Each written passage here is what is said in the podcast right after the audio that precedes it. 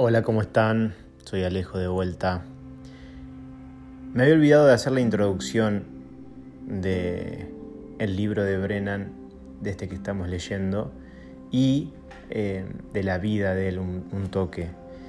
Em, y decirles por qué a mí me llama tanto la atención Brennan. Em, lo conocí por un amigo, eh, Migue, y no sé cuál fue el primer libro que leí, pero una de las cosas que más me llamó la atención es que un hombre completamente absorbido y apasionado y su vida dedicada al Evangelio, a Jesús, completamente dedicada. Y lo raro fue cuando me enteré que fue cura, o sea, saliendo un poco de nuestras estructuras evangélicas. Eh, cura bueno, evangelista, predicando, qué sé yo, después él relata un encuentro con Dios y, que los protestantes lo, recibieron un poco y, ahí empezó como a tener más em, influencia sobre los evangelistas o, los protestantes. Em, y otra de las cosas que me llama la atención es que él habla mucho de sus luchas internas y de su lucha con el alcoholismo de toda la vida. Eh, él dice que por momentos lo, pudo superar, por momentos no. Eh, otra de las cosas es que todo el bardo que él tuvo hasta que se casó, eh, se casó a los cuarenta y pico y después duró unos años.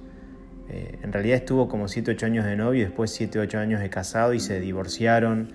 O sea, él cuenta todo y más que nada él habla de la gracia y de cómo la gracia lo abrazó y de cómo la gracia estuvo todo el tiempo. Y su mensaje es que Dios te ama como sos, no como debería ser.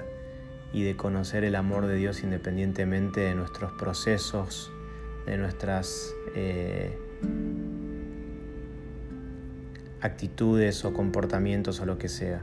Y bueno, todo eso un poquito me llamó la atención y, por eso es que empecé a leer. Y este libro que estoy leyendo ahora, El impostor que vive en mí, hace rato que lo quería, me costaba conseguirlo y bueno, eh, está, está buenísimo. Em, y la parte de atrás les quería leer un poquitito para los que les gusta tener como un resumen del libro.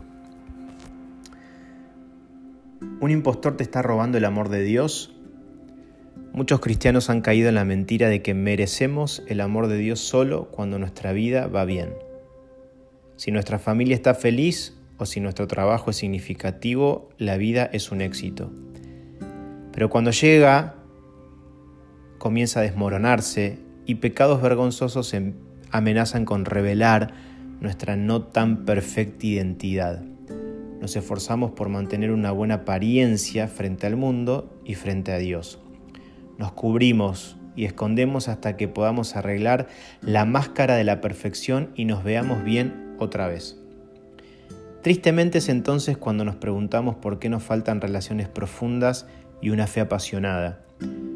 Dios nos llama a sacarnos las máscaras y acercarnos confiadamente a Él. El Señor desea que sepamos en lo profundo de nuestro ser que nos ama y nos acepta tal cual somos. Cuando somos nosotros mismos, podemos finalmente reclamar nuestra identidad como hijos de Abba y experimentar su real deleite en nuestra verdadera identidad.